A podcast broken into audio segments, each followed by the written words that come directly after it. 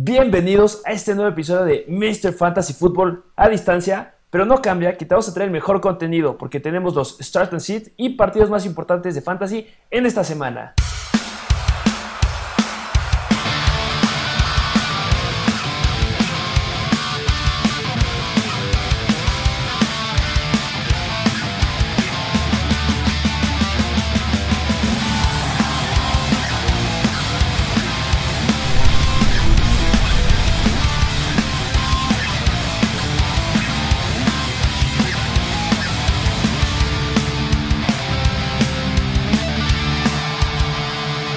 Bienvenidos a un nuevo episodio de Mr. Fantasy Football. Sí, así es, ya una nueva semana se viene. Nueva semana, más información, vamos a analizar partidos importantes en Fantasy y bueno, lo que todos quieren, el start and sit. Sí, como siempre, ya se vienen buenos partidos empezando desde mañana, bueno, más bien desde hoy, desde hoy se empiezan los partidos con un juego que no parece muy atractivo, pero interesante. Es interesante, lo dijiste muy bien. Podría ser no muy atractivo, pero en Fantasy va a ser muy importante verlo porque hay muchos cambios. Muchos, muchos cambios en ese equipo y bueno, unas panteras que se ven bien.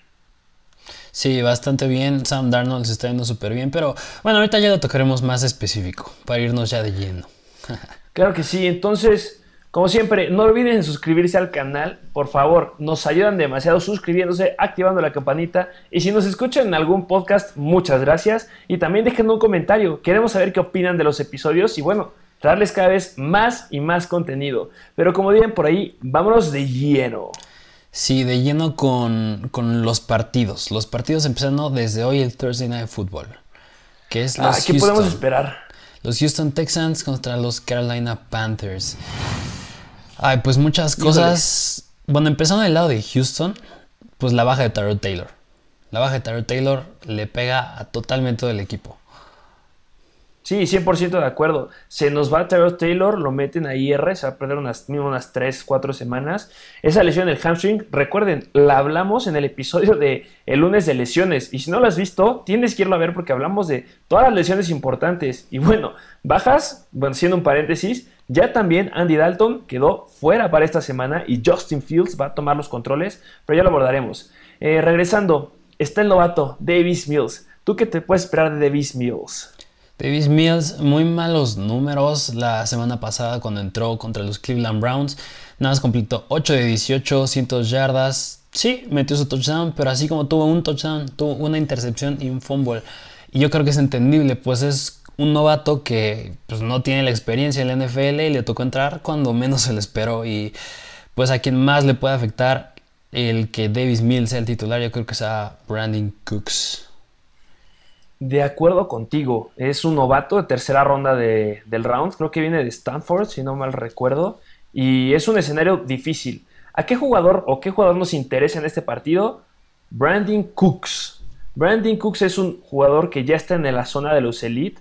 En la semana pasada, bueno, en la semana número 2, fue de los mejores en targets. Ya lo hablamos, lo abordamos en el episodio de jugadores que debes de comprar baratos y que debes de vender caros. Y hablamos de Brandon Cooks porque tuvo 14 targets y estuvo en 91% de los snaps adentro, que es una gran cantidad de, tiempo dentro del campo. 161 yardas aéreas, corrió 29 eh, rutas.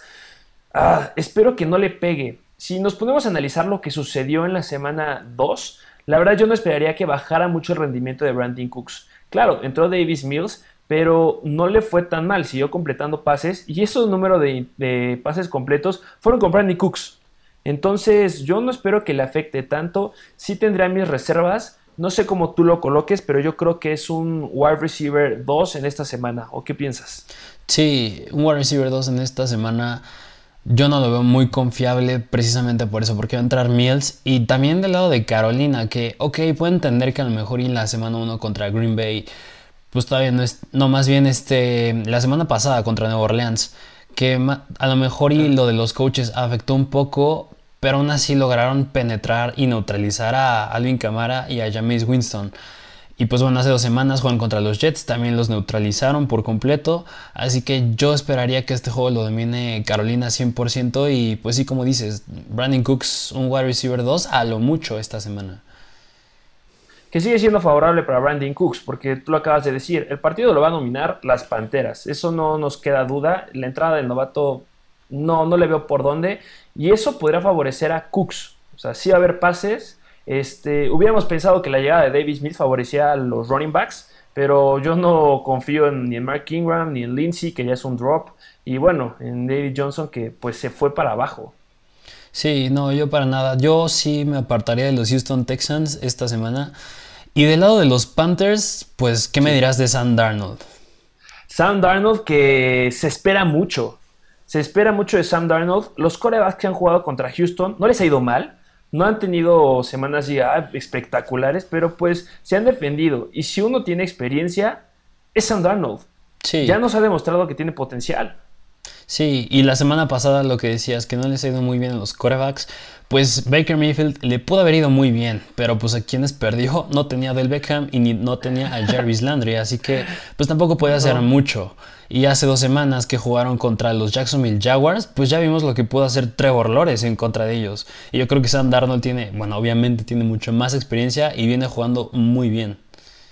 Viene jugando de gran forma, eh, eh, tiene muy buenas armas. DJ Moore, ¿qué me dices de lo que publicamos en Instagram en la semana pasada de, ojo, porque DJ Moore viene con un partidazo, porque no jugó este, mm, ¿cómo se llama? Este el corner de los Saints. Ah, Marshall Latimore. Ándale, Marshall Latimore. Y bueno, se aprovechó de ahí. Y yo creo que tiene un escenario en el que se puede volver a aprovechar.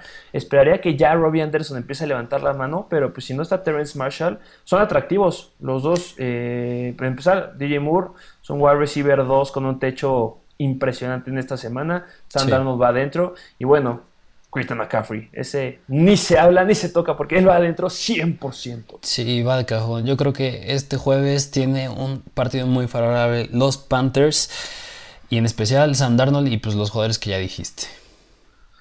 Bastante favorable. ¿Qué te parece? Vamos al siguiente partido. Vamos siguiente juego. a Atlanta en contra de los Giants. Atlanta en contra de los Giants que pues en este juego hay un jugador que bueno, siempre me va a interesar verlo, pero cada vez empieza a progresar más y más y más del lado de los Giants y es Saquon Barkley. Saquon Barkley, que ya hablamos de él en el episodio de ayer, si no me equivoco, en el Start Sheet, que si no lo has ido a ver, tienes que ir a verlo porque ya se abre la ventana en la que Barkley pueda llegar a tener relevancia. Voy a decir nada más unas stats para que estén en la sintonía de lo que vamos a decir ahorita. Estuvo en el 84% de los snaps del partido pasado muy buenos números en contra de Washington. Eh, solamente tuvo 13 acarreos, eh, por aire solamente lo buscaron tres veces y este, lo que es atractivo a pesar, bueno, tuvo unos números fatales, que eso no lo vamos a tocar, pero salió a pase en la mayoría de los dropbacks que tuvo este Daniel Jones. Y también el punto importante, Daniel Jones le encantaba correr como la temporada pasada, pero ahorita más, entonces espero que eso cambie, pero solamente lo único que veo y que se va enfocando ese backfield de los Giants es que Saquon Barkley aguas, porque puede empezar a tener relevancia. ¿Consideras que es un partido fácil para Saquon Barkley? ¿Podría, ¿Podría ya empezar a romper la barrera mínima de los 10, 12 puntos? Yo esperaría que sí, porque he visto que conforme avanzan los partidos, pues se va aumentando la carga de trabajo que le dan y yo creo que Sí, la parte de Daniel Jones que dijiste que está corriendo mucho, yo creo que eso va a empezar a disminuir poco a poco. O sea, no es un coreback que se caracterice por correr. O sea, lo hace muy bien, pero no creo que sea su punto fuerte. Y quien es tu punto fuerte corriendo es con Barkley. Así que yo esperaría que esos touchdowns que se está llevando Daniel Jones por tierra los empiece a tomar Saquon. Y yo, yo creo que sí podría haber que le que metiera uno. ¿Que metiera un touchdown? ¿Pronosticas un touchdown de Saquon Barkley para esta semana? Sí, yo digo que sí que mira, no es un escenario sumamente complicado. Les ha ido bien a los corredores que han jugado en contra de Atlanta. En la semana 1 fueron los Eagles, que vimos como Miles Sanders no fue wow, pero pues le fue aceptable con Kenneth Gainwell. Y bueno, la, semana pasada que fueron contra Tampa Bay. Pero ahí es un mundo importante. Dijimos la semana pasada, aléjense de los running backs de Tampa Bay. No sabemos cómo los están usando.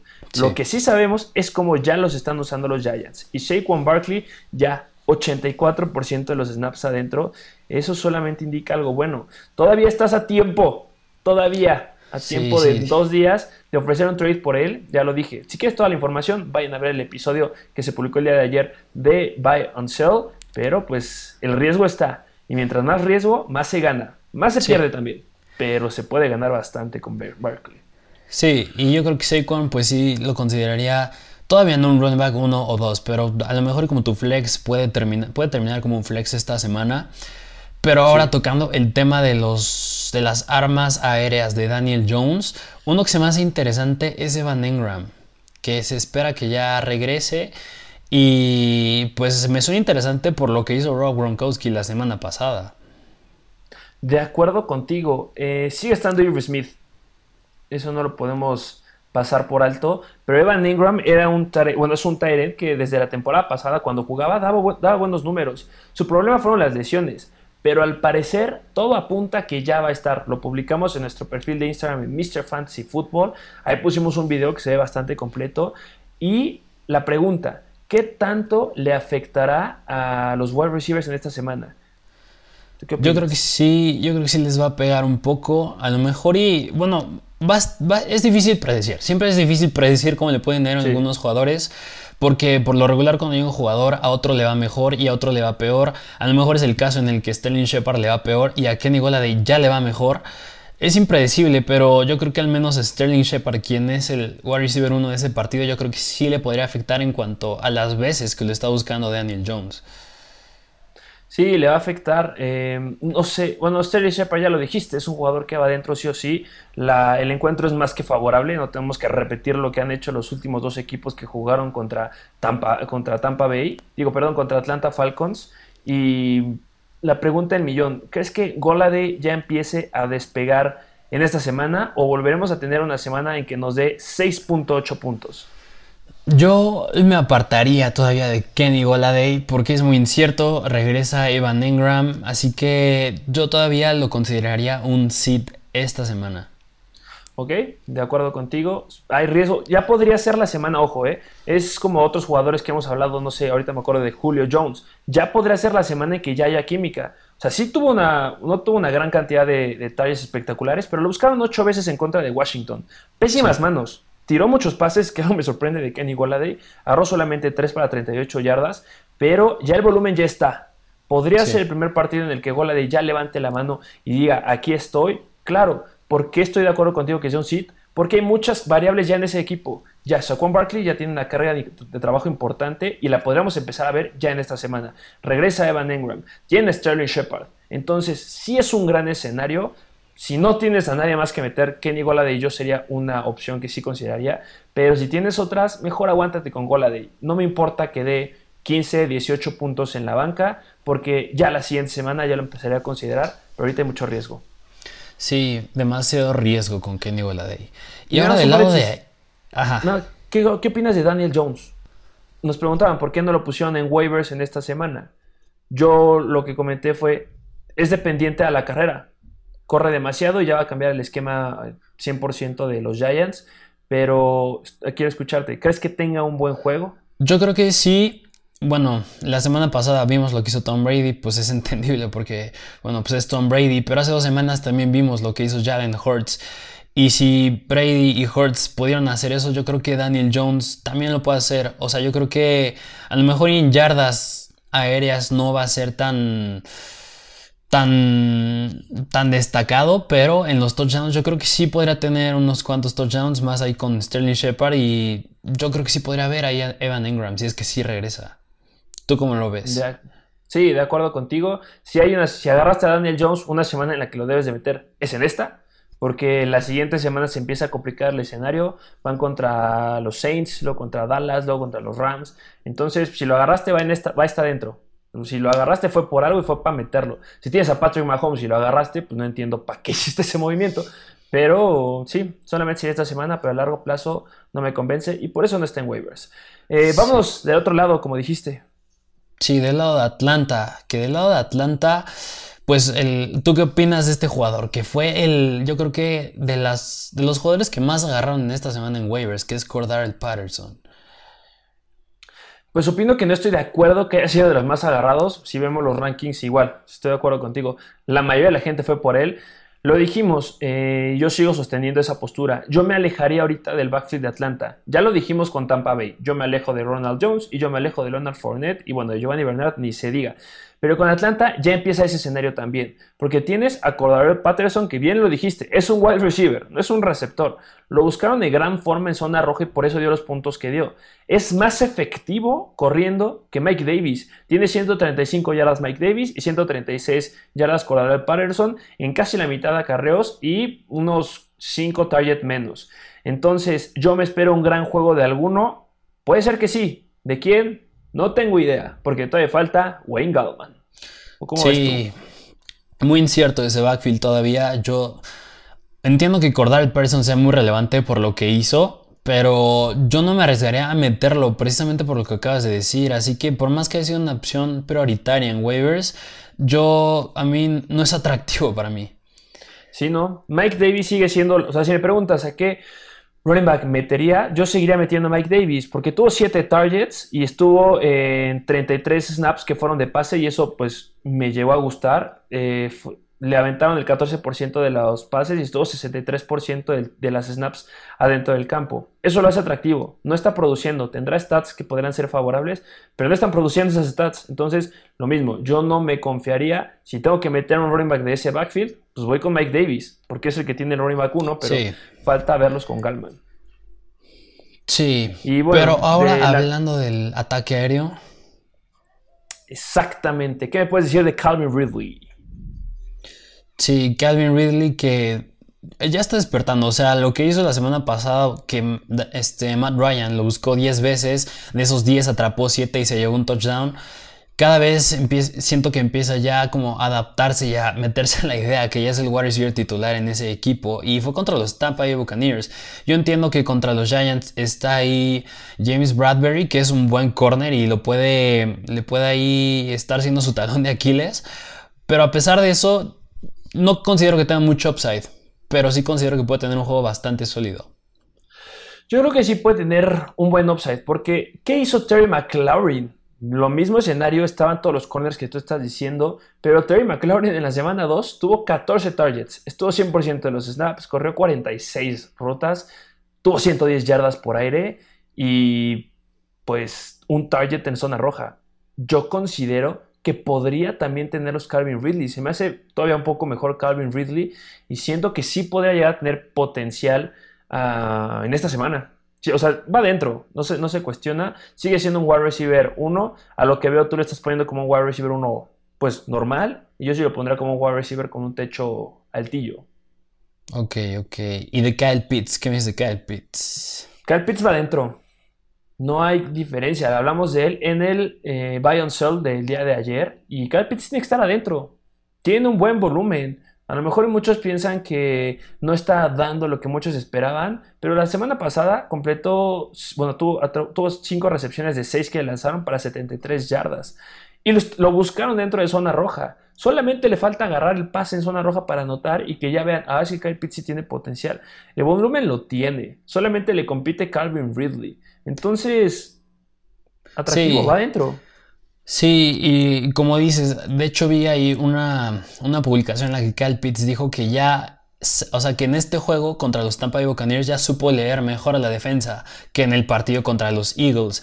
Eso te dice que sí está viendo progreso y pues es entendible porque es un novato y, y si apenas logrando leer a la defensa se llevó 5 recepciones para 73 yardas, unos 12 puntos fantasy, cuando ya lo domine nada más se va a llevar ahí dos touchdowns más y más yardas y más recepciones. Va a ser un Tyrant elite.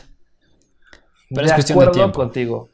Sí, paciencia, pero ya podría acabarse la paciencia, ya podría ser el momento de despegar. Vamos con el siguiente partido. El siguiente juego. Los Steelers contra quién van en esta semana? Los Cincinnati Bengals. Ah, muy atractivo el juego, ¿eh? Este es de los que sí quiero ver. Sí, yo creo que más, yo creo que más por la incertidumbre ahí de Dionte Johnson. en especial el ataque de los Steelers. Sí, que al momento que estamos grabando este video, lo que se dice es Deontay Johnson va para adelante, va bien, pero tampoco va excelente. Entonces, sí hay noticias que te están diciendo que va progresando de una forma favorable, pero pues no son contundentes. Entonces, lo dijimos en el video de lesiones del lunes, mi miedo era que fuera un torn ACL, una, un desgarro de ligamento cruzado anterior, que no lo fue, fue mucho menor la lesión, que es muy bueno, pero sigue siendo una lesión importante. ¿Cómo lo dejó tirado en el partido? Lo tuvieron que ayudar a levantarse. Entonces ahí sí me genera bastantes dudas. Y si no está Deontay Johnson, pues ¿quiénes van? Juju y Claypool. Sí, Juju y Claypool. Y si no va Deontay, yo me inclinaría al que puede tener un mejor juego. Es Claypool, porque es más un playmaker. Y pues nada más que decir de ese ataque aéreo. O sea, Rotlisberger le está encantando lanzar el balón. 40 veces lanzó el balón la semana pasada en contra de un rival difícil que eran los Riders. A lo mejor y por ser los Bengals y por cómo viene jugando Joe Burrow y por cómo puedan tomar la ventaja en el partido, a lo mejor y esperaría yo tomen la ventaja los Steelers y ahí es donde le empiezas a dar el balón a Najee Harris, empiezas a correr más el balón que a lanzarlo que Najee Harris ya despegó, ya está en su punto que queríamos verlo. Tardó una semana en darnos esos puntos. Y bueno, Najee Harris va adentro, sí o sí, potencial de running back sin lugar a dudas. Ya no es una línea defensiva que le va a poner tantas condiciones como lo fue en la primera semana. Es una línea defensiva de los Bengals que si no es mala, pues tampoco es la mejor. Sí, sí, no es la mejor. Y pues sí, Najee ya está despertando como dices, y yo creo que más si Dionte Johnson no llegara a jugar, puede tener upside más en ligas PPR Najee por las veces que lo buscó el Big Ben, que fueron 5. Se me hace un buen número para Najee. De acuerdo contigo, si hacemos una comparación de cómo le fue a Montgomery, pues no le fue muy bien a Montgomery, la verdad. Pero recordemos que ese partido de Chicago en contra de Jacksonville fue muy raro pasaron muchas cosas que no nos esperábamos, desde el backfield de los Bengals y cómo se fue dando el partido, desde las lesiones que tuvo Chicago, desde la entrada de Fields y cómo cambió. Entonces yo no lo tomaría como referencia, tomaría un poquito más como referencia cómo le fue a los Bengals en contra de Minnesota. Y Dalvin Cook sacó la casta en la primera semana. Y pues Najee Harris ya lo dijiste, si no está Deontay Johnson, van a ir la full la cara con él, entonces hay confianza con él. No dudo que pueda tener su touchdown ahí. Sí, pero se me hace todavía más interesante el lado de Cincinnati. Que Joe Burrow, pues la semana pasada tres intercepciones, nada atractivo. ¿Qué digo? A pesar de eso, a Tyler Boyd y a T. Higgins y al mismo Jamar Chase, que fue el, como el menos destacado de los tres, pero a los tres les fue bastante bien. Mal juego de Joe Burrow, pero para los receptores fue bastante bueno. De acuerdo contigo. Joe Burrow se enfrenta a una defensiva que si la semana pasada Chicago le puso condiciones, esta se les va a poner al doble. Entonces, cuidado con Joe Burrow. ¿Podría yo empezarlo a considerar o podría meterlo entre los jugadores que podrían ser un sit en esta semana? Pues puede ser que sí, pero tampoco puede ser que no por lo que dices. Sus wide receivers sacaron la casta. ¿Quién levantó más la mano? Tyler Boyd, que sorprendió a diferencia de la semana 1 que fue Higgins y bueno, la escapada de Chase. Pero en esta semana yo espero otra vez potencial de Chase al full. Sigo esperando que Higgins vaya con el wide receiver 1, jugada grande de Chase y Tyler Boyd que también sigue ahí haciendo ciertas cosillas y pues todos van adentro. O sea, confiar más en Higgins y en llamar Chase sin, sin ningún problema. Con Boyd me reservaría un poco, la verdad. Pero, ¿qué me dices del backfield con Joe Mixon? Sí, que Joe Mixon es ese backfield nada más. Pues yo considero que es otro juego bastante difícil para Mixon. Pues son los Pittsburgh Steelers. Y yo creo que a lo mejor lo que hizo, pudo hacer Peyton Barber de los Raiders la semana pasada fue porque TJ Watt pues se perdió gran parte de ese juego. Se salió, no me acuerdo en qué cuarto, pero ya no regresó. Y yo creo que para este juego ya, ya va a regresar y va a ser una piedrita en el zapato para Joe Mixon. De acuerdo contigo, pero algo que me gusta de Mixon es que desde, bueno, en la semana 2 fue el único corredor en la NFL que fue el único que corrió para su equipo. Nadie más corrió en los Bengals que Joe Mixon. Y estuvo en el 83.6% de los snaps. En cuarto lugar, solamente detrás de Najee Harris, con Barkley, Alvin Kamara. Y ahí fue Joe Mixon. O sea, la cantidad de volumen es extraordinaria. Y Joe Mixon va a ser el que va a poner la vara de qué potencial pueden llegar a tener los running backs en contra de los Steelers. Si Joe Mixon puede dar un muy buen juego que tiene un gran escenario, yo lo sigo considerando como un running back 1. A lo mejor no un running back 1 alto, pero sí bajo, que puede tener buenos números porque tendrá su touchdown. Podremos ver qué van a hacer los otros running backs. O sea, la, la carga de trabajo es increíble con Mixon y está cumpliendo. Sí, sí, es mucha carga de trabajo. Yo creo que ese es un punto a favor. Nada más que, o sea, sí me preocuparía tanto en cuanto a las yardas, que nada más, o sea, tuvo como 20 acarreos la semana pasada y tuvo nada más unas 60 y tantas yardas. Eso no me gusta mucho. Va a ser interesante, como dices, verlo contra los Steelers porque pues no se han enfrentado a un buen running back los Steelers. Digo, pues a quién fue la semana pasada, Peyton Barber, Kenyon Drake y hace dos semanas Singletary. O sea, no han sido buenos running backs y yo creo que esta va a ser la, como dices, la semana en la que se puede ver que puede hacer un buen running back en contra de esa defensa que es muy buena. Aunque yo sí me atrevería a decir que sería arriesgado esperar mucho de Mixon esta semana. 100% de acuerdo contigo, arriesgado, pero si alguien podría sacar la casta por la cantidad de volumen que va a tener, va a ser Mixon.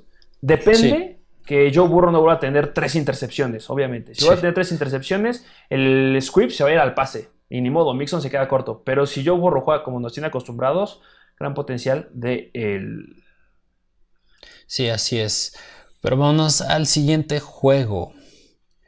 Vámonos hasta el juego de los Indianapolis Colts contra los Titans. Contra los Tennessee Titans, que del lado de los Titans me choca, me va a chocar ver este juego por Derrick Henry, porque bueno, siempre nos choca Derrick Henry, pero pues ahora sí yo creo que es un juego en el que le puede ir igual de bien que la semana pasada. Digo, no creo que alcance los cuarenta y tantos puntos, pero yo creo que sí va a tener un muy buen juego, porque como te había dicho, pues la mayoría de sus highlights son casi en contra de equipos de su misma división, y entre ellos los Colts. Entonces se espera un buen juego de Derrick Henry. A ver, que te den 35 acarreos por partido es algo estúpido. Literal, no hay otra palabra. Es demasiado. Derrick Henry puede sacar la casta, puede con esa carga y que va a estar entero al final de esos 35 acarreos, por supuesto. De acuerdo contigo, Derrick Henry, otra vez, por mucho que no nos guste ese jugador, partidazo. Dentro del top 3 seguramente en esta semana de running backs y seguramente, a lo mejor no rascando los 47, pero rascando los 30, pues sí va a estar. Agua si te enfrentas a Henry. Eh, del, del ataque aéreo, ¿qué podemos esperar? La semana pasada, Julio Jones levantó la mano y AJ Brown se quedó corto. ¿Crees que vuelva a suceder o ya veremos un ataque más equilibrado? Yo creo que sí va a volver a suceder. Yo creo que tocando el tema de AJ Brown y Julio Jones, no, no sé, no, no te puedo decir exactamente a lo mejor quién va a tener un buen juego, pero alguno de los dos va a explotar.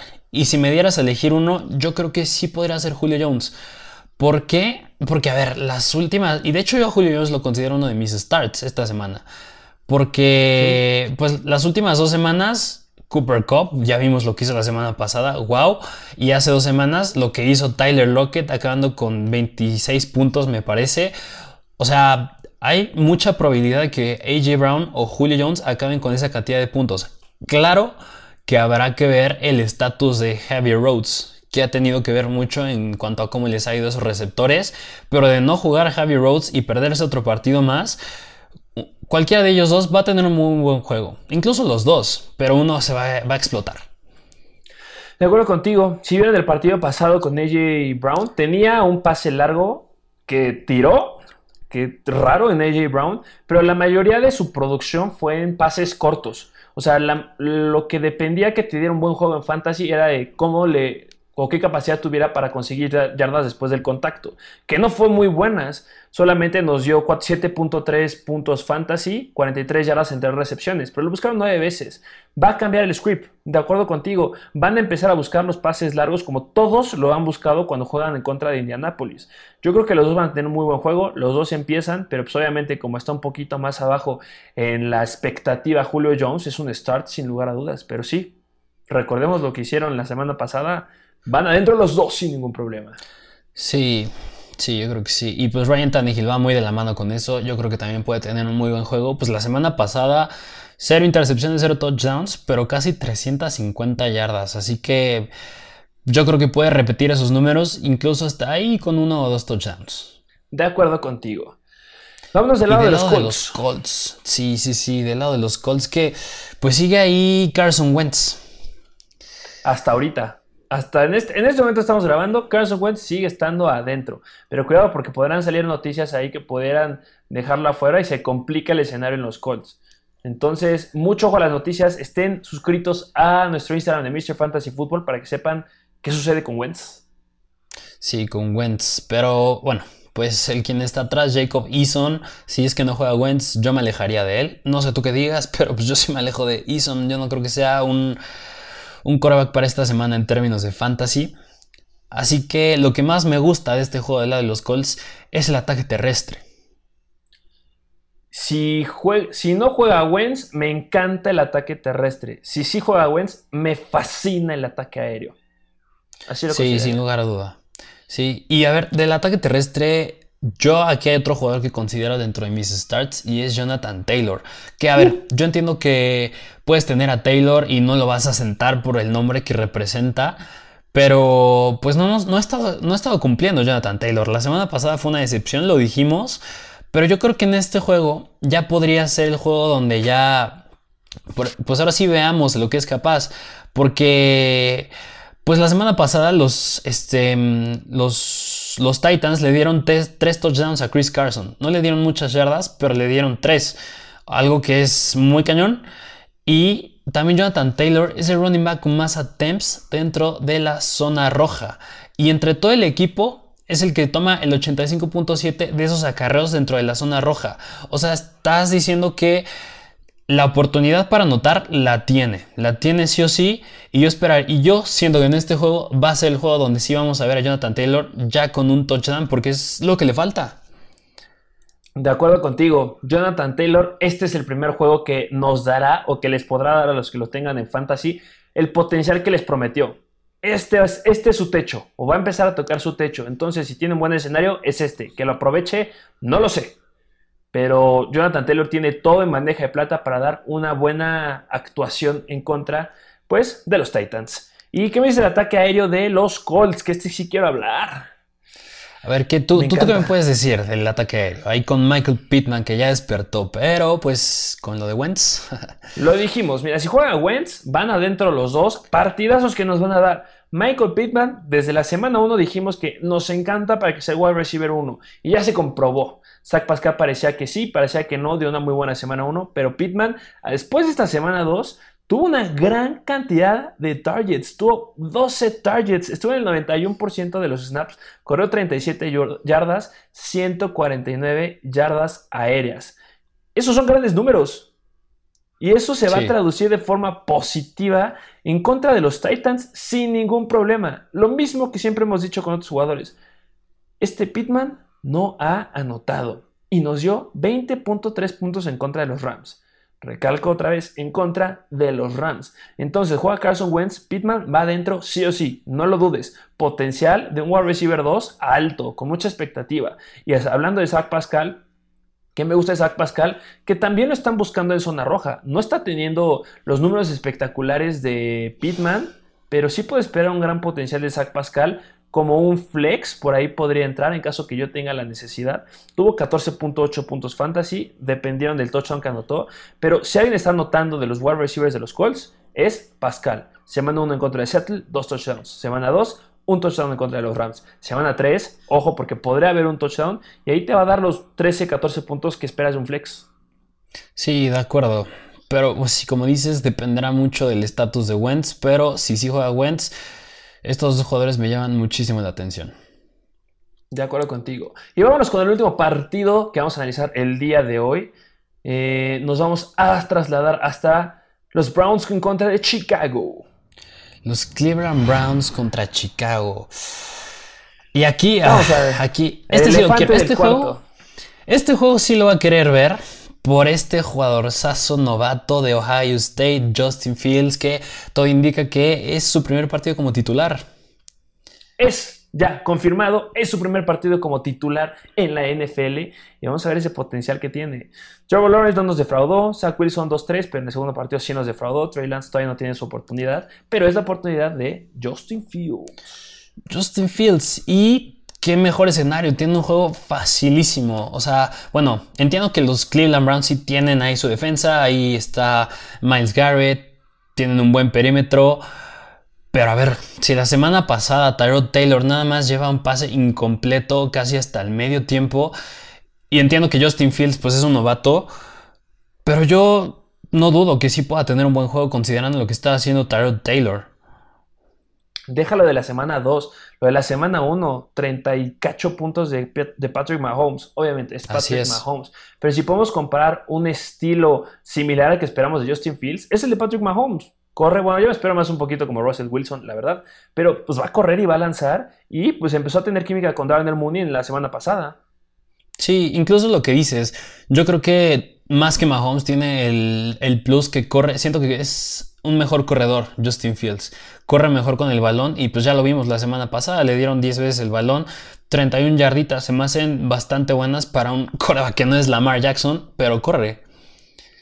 De acuerdo, tuvo 13 intentos de pase, completó 6 y bueno, pues solamente le interceptaron una vez, que era un partido que no se le esperaba, pero me gustó que, ¿cuál era el potencial que veíamos mucho de Justin Fields en college? Que le gustaba soltar el brazo en la semana 2 soltó el brazo, tuvo un pase de más de 20 yardas. Entonces, eso se va a traducir en esta semana a muchos pases de más de 20 yardas sin ningún problema. Y obviamente es un plus para Allen Robinson. Pero ahí como que Darnell Mooney también me gusta bastante. Sí, en especial Darnell Mooney, digo, porque la semana pasada, pues, 8 targets bastante buenos y de esos 8 6 recepciones. Y ese pase de 20 yardas que dijiste fue para Darnell Mooney. Nada más le faltó ahí su touchdown, pero yo creo que a lo mejor y Allen Robinson es un caso como el de Cortland Sutton, que lo vimos en una semana, no le fue bien con un coreback y la que sigue ya le va bien, como le fue a Cortland Sutton. Y a lo mejor en esta semana Allen Robinson le va bien, pero al que yo siento que sí es seguro que le puede ir bien es a Darnell Mooney. De acuerdo, entonces esos receptores van adentro. Y bueno, el potencial de Daniel Mooney, pues igual, un flex. Y pues de Allen Robinson, ah, me falta ver cómo es la química con Justin Fields, pero que lo debe de usar, lo debe de usar. Eh, ¿Qué te parecemos al backfield? Pues directo, Montgomery. Escenario difícil. La tiene difícil esta semana porque si algo tienen bueno los Cleveland Browns es su línea defensiva. En la semana 1 en contra de Kansas City apagaron a Clyde Darceler y en la semana 2 obviamente era un pésimo backfield de, backfield de Houston, pero igual los apagaron. Entonces mucho cuidado con David Montgomery. No espero que dé un gran juego, la verdad. Sí, yo creo que estaría pegándole como un running back 2 esta semana. Pero pues si lo tienes, va adentro. Sí, de acuerdo. Nada más que decir de David Montgomery. Así es. Sí, vámonos. Ahora sí. Ah, sí, sí, sí. Vámonos a los, Browns. Qué atractivo. los Browns. Que aquí también, aquí hay un jugador que a ti te gusta muchísimo y ya todo pinta para que ya ahora sí haga su, su debut en no sé cuántos años. Odell Beckham regresa a la temporada, regresa a los emparrillados. Hasta el, hasta el momento que estamos grabando este video, parece ser que Odell Beckham va adentro. Y, pues, ¿cuál es el escenario al que se enfrenta Odell Beckham?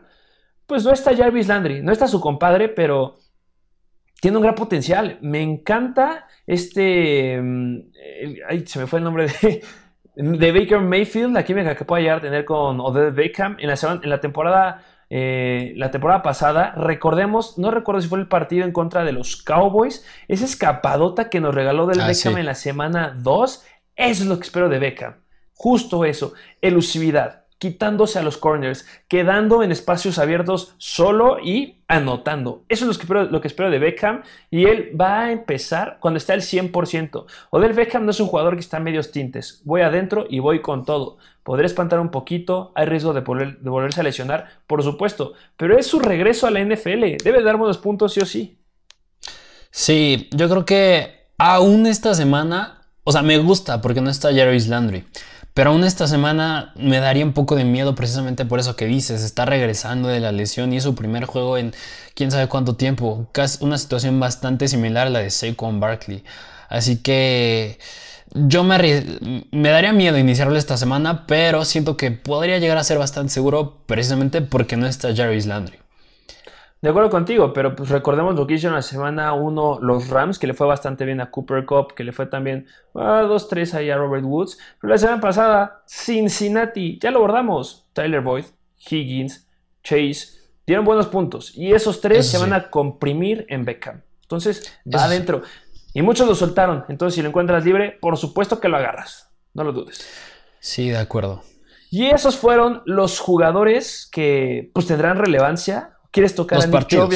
los partidos? Bueno, jugadores de partido de Cleveland, de Cleveland en contra de, de los Chicago Bears. Eh, Nick Chubb adentro, Kareem Hunt igual adentro. No la duden, deben de estar ahí porque pues tienen buen potencial.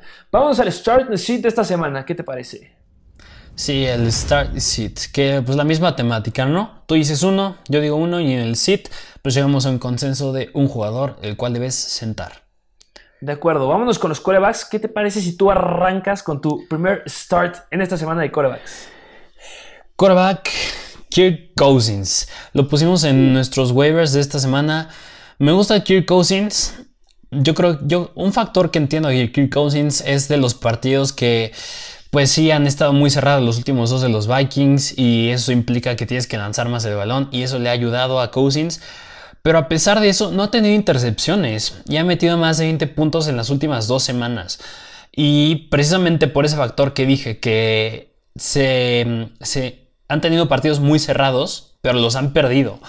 Y el que haya, vayan 0-2 es que necesitan ganar, necesitan ganar sí o sí, y eso implica a que lances más el balón. Eso es un punto y otro, yo siento que este juego va a ser de Dalvin Cook, sí o sí. Ya vimos lo que pudo hacer Derrick Henry la semana pasada. Y si Derrick Henry pudo hacer eso, yo puedo ver que Dalvin Cook, si es que juega, claro, si no Mattison va adentro, pero si es que juega, Dalvin Cook yo creo que podría replicar, a lo mejor y no igual a lo de Henry, porque no creo que le den tanta carga de trabajo, pero sí menos.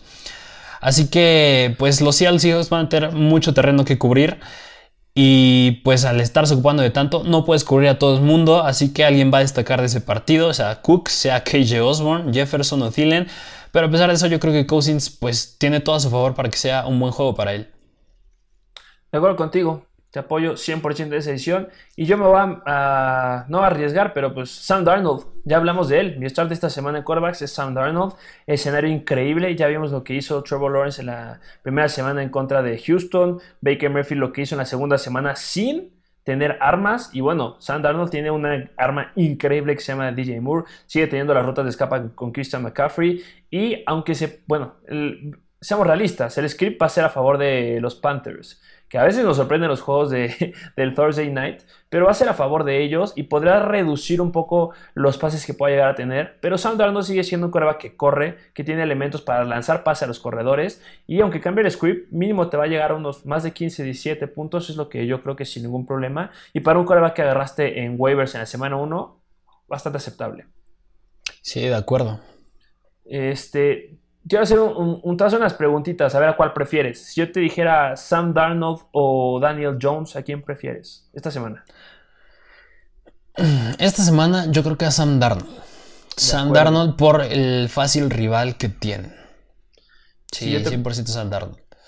Si te preguntaba el que tú pusiste, Kirk Cousins o Justin Herbert en contra de... van contra Kansas City. Los Chiefs, los Kansas City Chiefs. Yo creo que me voy por Kirk. Bueno, es difícil. Yo entiendo que es difícil porque un jugador como Herbert, pues no lo puede sentar. Pero. Pues es Kansas City y, esto, y es un duelo divisional. Por lo regular, estos son más cerrados. Ya los equipos se conocen bastante bien. Así que yo creo que a lo mejor sí me puedo inclinar más por Kirk Cousins. ¿Eh? Estaría difícil. Yo me inclinaría mejor un poquito más con Herbert. Pero bueno, esos son los jugadores que iniciamos de corebacks y cuáles sentamos, cuál es el consenso al que se llegó esta semana, qué coreback debes de considerar dos veces para iniciarlo. Sí, y llegamos que es James Winston. En 60% de las ligas está, es por eso que le estamos mencionando, pero no creemos que pueda tener un gran, un gran desempeño en esta semana. Recordemos que los Patriots suelen apagar a los corebacks, y bueno, ya vimos lo que le hicieron a Zach Wilson la semana pasada. Casi, sí. Bueno, tres, cuatro intercepciones, me acuerdo el número, pero pues no tiene buen escenario, no tiene wide receivers. Marqués Callaway no levantó la mano y se puso el estandarte. A lo mejor podría tener relevancia ahí Troutman, podría ser un jugador que va a considerar, más bien ver en esta semana. Pero sí, James Winston se queda en la banca. Sí. Y eh, mención honorífica, Matthew Stafford va a dar un juegazo. Señor juegazo de Matthew Stafford. Va adentro. Sí, pues Sí, pues este no, bueno, no lo enfatizamos tanto porque pues es obviamente muchos ya lo tienen como su coreback uno y lo van a iniciar sí o sí no lo van a sentar, pero así que si nada más si tienes duda de sentarlo o no, no la dudes más, déjalo adentro. De acuerdo, vamos con los running backs. A ver, ¿quién tienes tú de tu starter running back? Este jugador repite. Lo pusimos en el start de la semana 1 y yo considero que puede tener relevancia, pero tiene sus peros. Pero tiene sus peros, suena chistoso. Chase Edmonds de los Cardinals van en contra de los Jaguars. Chase Edmonds. En la semana 1 en contra de Tennessee, Edmonds tuvo 12 acarreos, 4 recepciones y James Conner tuvo 16 acarreos. En pocas palabras, los dos tocaron la misma cantidad de veces el balón. Edmonds fue más efectivo porque generó 106 yardas y Conner 53 yardas. En la semana 2 cambió porque Edmonds ahora sí superó a Conner con 13 toques en comparación a 8 y tuvo 49 yardas más desde la línea de gol, 75 en contra de 26. Sigue siendo más efectivo Edmonds. ¿Se está repartiendo los acarreos en ese backfield? Sí. James Conner es la piedrita en el zapato de Edmonds también. Pero me gusta Edmonds en contra de los Jaguars. Yo considero que puede ser un muy buen escenario y que puede dar buenos puntos. Sigue, o sea, no, no lo han descartado los, el staff de los Cardinals para aventar el balón. Sabemos que es sumamente competido ese, esa repartición de bolas aéreas, pero Edmonds se enfrenta en contra de una defensiva de los Jaguars que no es buena. En contra de Houston, lo que le permitieron en la semana 1 a Mark Ingram fue increíble. Estamos hablando de un Mark Ingram y una mala línea ofensiva. Los Cardinals tienen buena línea ofensiva, tienen una forma de repartir el balón muy muy buena, entonces creo que Edmonds va a tener un muy buen juego. A lo mejor no un juego de un running back 1, pero sí un running back 2 estable y confiable sin ningún problema. Entonces Edmonds es mi start de esta semana. Sí, completamente de acuerdo contigo. Incluso yo tenía en mi start también pero como segunda opción, bueno, ya se los dije cuando hablamos de ese juego, yo puse a Jonathan Taylor. Y pues Jonathan Taylor, ya les dije los puntos a favor que tiene, pero si no, pues se los repito. Y pues simplemente es que la semana pasada, bueno, los Colts juegan en contra de los Titans. La semana pasada los Seahawks le permitieron dos touchdowns a Chris Carson. Por tierra no dio muchas yardas, eso lo entiendo, pero yo creo que Taylor tiene más talento que Chris Carson. Y un punto a favor de Jonathan Taylor también es que es el running back con más attempts dentro de toda la liga, dentro de toda la NFL, en zona roja. Y de su equipo es el que toma el 85.7 de esos attempts dentro de la zona roja. O sea, es, él está teniendo todas las oportunidades para llevarse un touchdown. Y es lo único que le falta esta temporada. Así, yo, así que yo creo que aún más, si Wentz no llega a jugar, le pueden caer sus touchdowns ya en este partido a Jonathan Taylor. De acuerdo contigo, Jonathan Taylor va adentro y dijimos, tiene el escenario bandeja de plata para dar lo que prometió desde el draft. Vamos con una mención especial, ¿te parece? Ya la mencionaste a lo largo del video, pero quiero hacer hincapié en Alexander Mattison. Si no juega Darwin Cook, que hasta ahorita no tenemos noticias contundentes si va a jugar o no va a jugar, pero Alexander Mattison va adentro, sí o sí. Se van contra los Seattle Seahawks, que en la semana 1 contra de Indianapolis fueron malos en contra de la carrera. La semana pasada en contra de Tennessee fueron pésimos en contra de la carrera y lo que hizo Derrick Henry. Y Alexander Mattison, no estoy diciendo que es igual que Darwin Cook, pero es un script que usa mucho al running back. Y Mattison ya ha demostrado que puede tener esa carga. Vámonos a la semana 17 del 2020, el partido que tuvieron en contra de Detroit. Obviamente es la peor defensiva en contra del acarreo, pero Mattison tuvo, estuvo en 50%, bueno, tuvo 50 snaps, Tuvo 21 acarreos, 95 yardas, generó 50 yardas por pase en tres pases que le aventaron, anotó un touchdown corriendo y anotó un touchdown por pase, generó 29.5 puntos fantasy en PPR. Hay potencial, es bueno. O sea, obviamente si se hubiera enfrentado a Detroit él solito y hubiera dado malos puntos, te digo, no confíes en él porque no tiene la capacidad de dar un gran juego en contra de los peores en contra de la carrera, pero sí puede tener relevancia. A Seattle la temporada pasada igual les jugó bastante bien, sin anotaciones generó 112 yardas en 20 acarreos, en 3 recepciones generó 24 yardas y no anotó 16.6 puntos fantasy. Entonces, Mattison podrá dar un buen juego si no Cook y está libre. Sí, así es. y el sit, ¿cuál es el sit de esta semana de los running backs? Ya está a mejor y si es más difícil sentarlo, pero es el mismo juego entre los Patriots y los New Orleans Saints, es Damian Harris. Damien Harris, un escenario que no es muy favorable para él. La, lo hemos estado poniendo muchas veces en los starts porque nos gusta cómo corre. James White le quitó las oportunidades de touchdown la semana pasada, pero se enfrentan ante unos Saints que apagaron por completo, que todavía no sabemos cómo, a la ofensiva de los Packers en la primera semana y la semana pasada en contra de Carolina pues es Christian McCaffrey. Christian McCaffrey es irreal, pero pues no les llegó a dar un punto como, este, puntos como Derrick Henry.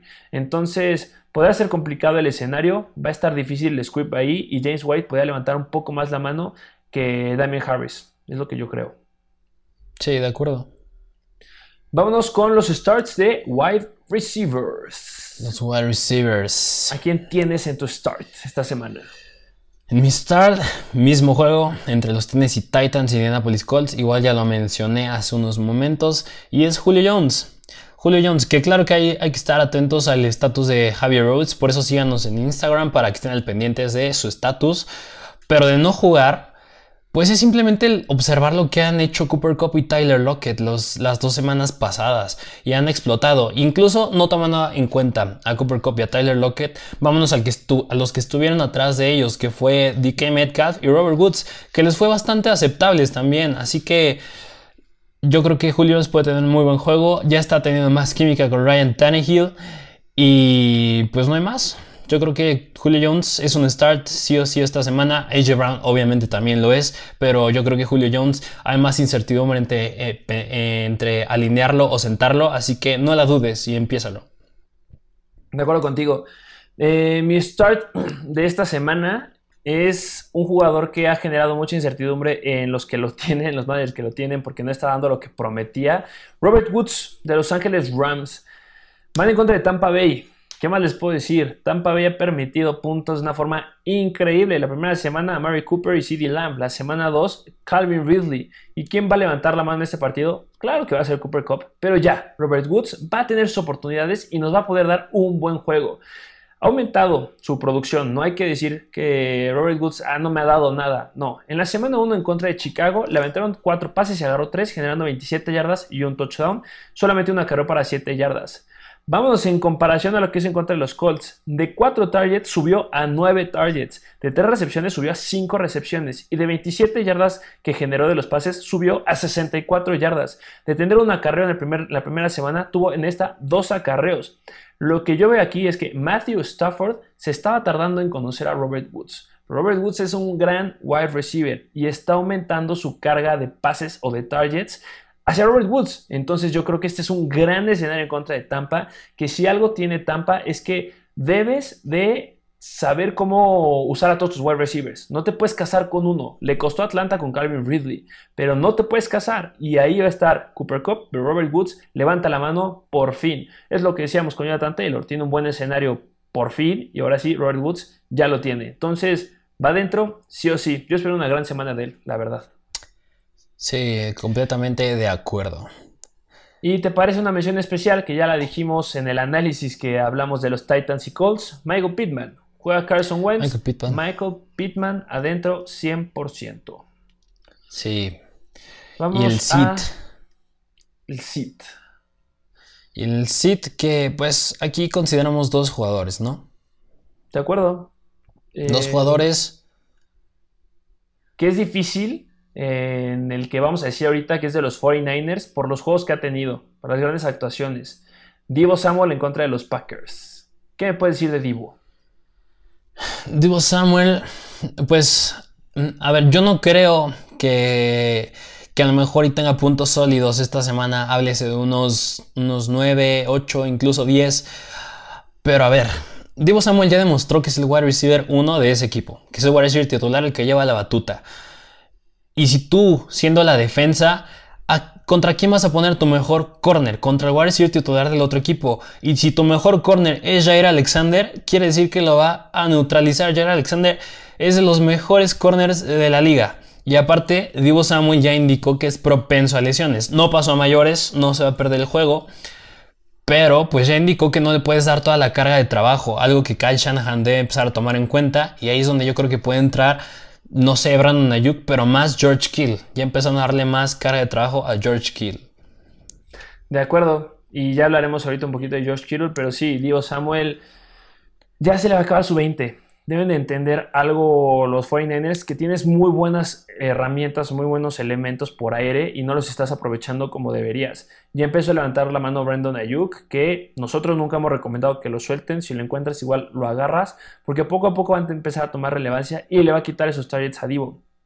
Obviamente hay un problema con el backfield y lo único que se traduce eso que se deben de recargar en el pase, pero no te puedes recargar tanto en el pase como lo han hecho con un Divo Samuel cubierto por Jerry Alexander. Entonces, estoy de acuerdo contigo, es un sit.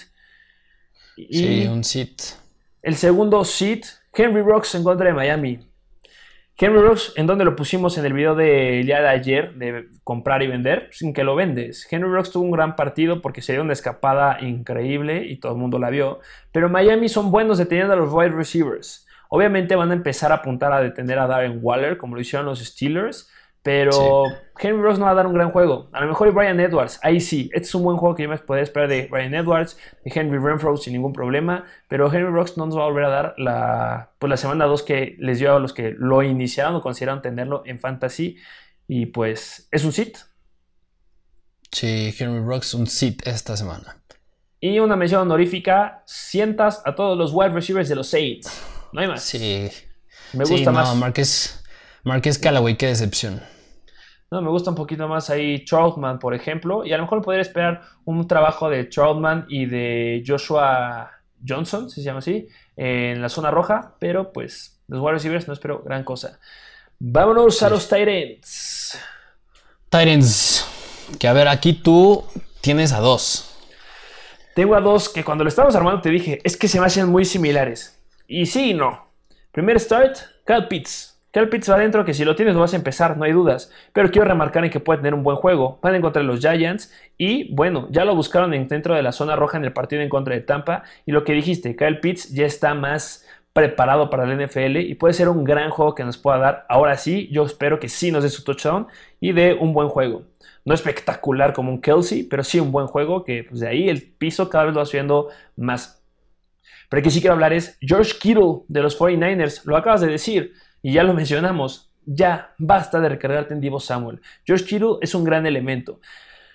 ¿Qué es lo que me hubiera motivado a decirle a todos ustedes que vendan a George Kittle o se eliminen su, su potencial que esperamos? Si no tuviera buenas estadísticas, si no tuviera buenas estadísticas, si nos quedáramos con lo que está dando o generando en fantasy en las primeras dos semanas, te diría adiós. Pero tiene muy buenas stats. En el partido de la semana pasada estuvo en el 100% de los snaps adentro. Todo el tiempo estuvo adentro y no hay duda que es el Tyrant uno indiscutible y nadie le va a competir. Es extremadamente bueno bloqueando. Entonces es un gran pro que tienen los Tyrants, en este caso Josh Kittle, que lo pongo de los mejores. Tuvo cuatro recepciones de cuatro targets, agarró todo, generó 17 yardas. ¿Qué sucedió con Josh Kittle en el partido pasado en contra de los Eagles? Que lo buscaron en zonas cortas. Obviamente te esperas de este tipo de Tyrants que generen yardas después de la atrapada, rompiendo tacleadas, pero los Eagles son buenos tacleando y saben cómo taclear a Josh Kittle. Y fue lo que sucedió. No se pudo escapar. Y ahora recordemos lo que van en contra de los Packers esta semana. ¿Qué hizo Hawkinson en contra de los Packers? Tuvo 9 targets, completó 8, 66 yardas y un touchdown.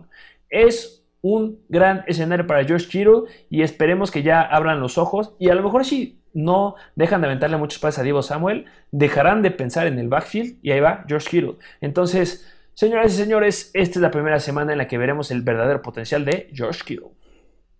Sí, completamente de acuerdo.